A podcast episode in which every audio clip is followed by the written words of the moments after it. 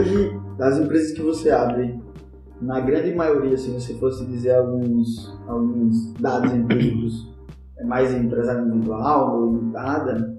Mais limitada. Mais limitada, né? Mas justamente por conta dessa proteção.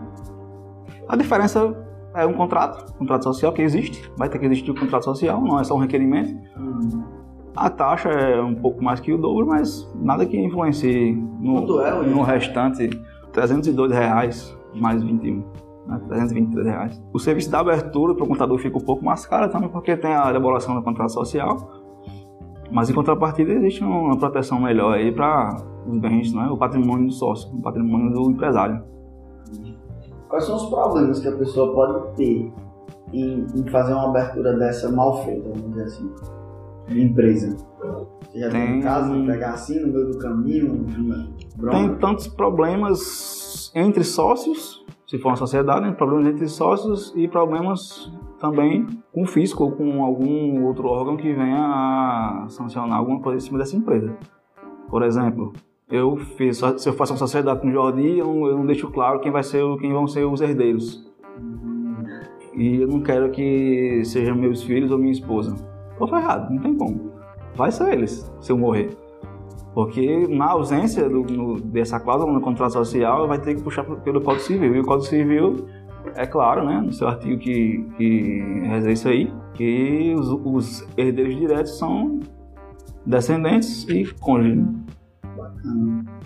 Eu tenho que definir bem isso, várias isso coisas. O contrato social da empresa, isso da é empresa. definido já é importante ser definido. É importante ser definido. Exato. E quem vai poder ter direito às cotas do sócio também? Se pode vir sócio de fora, né?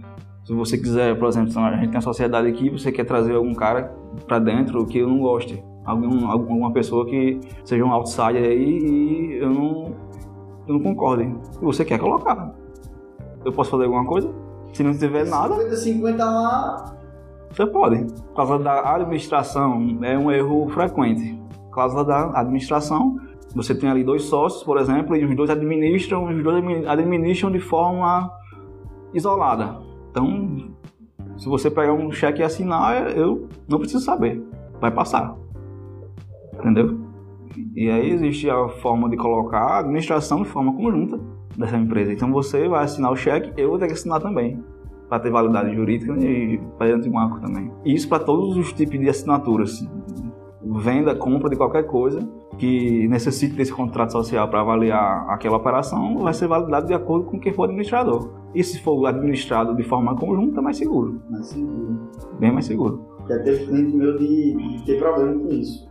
E faz, a gente fez a abertura da empresa e chegou um determinado momento que o sócio ele solicitou uma alteração para que só ele tivesse acesso às movimentações bancárias. Aí o sócio também teve que assinar, né? Essa, essa alteração. Nesse caso, o sócio era a esposa dele, não foi de acordo.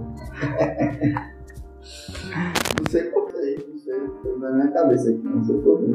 Existe mais algum, alguns erros fatais assim que você vê assim no capital. É, um, é uma cláusula que o pessoal peca muito, né? Na hora de escolher o capital. Às vezes coloca um capital muito alto para a empresa e que acaba que deixa essa questão da proteção um pouco de lado, porque já que a gente tem consciência, ou teria que ter consciência, que o capital é o limite da responsabilidade da empresa, a gente vai colocar um, um capital de um milhão. uma empresa. É um limite. Não é? A gente, até onde a gente pode responder para essa empresa? Até um milhão ou dependendo de como ela esteja lá na frente, se abrir um processo de falência ou liquidação ou concordata, vai ser apurado eles e é um milhão, né? E caso não seja do simples, tem aquela questão da obrigatoriedade da contribuição sindical patronal, que a base de cálculo é o capital. Daí existe. Né? É, quem não, quem não é ME, PP, né? Quem não é microempresa ou empresa de pequeno porte, MEI também, que é uma subcategoria do Simples, é, está obrigado a recolher a contribuição sindical patronal anual. Obrigado. Está obrigado. Obrigado. Isso, isso é motivo de redução do capital, o pessoal quando chega, ah, não sabia, aí fica aquele valor lá a pagar. Você vai pro sindicato. O Estado está cobrando, sindicato patronal. É, a base de cálculo é o capital.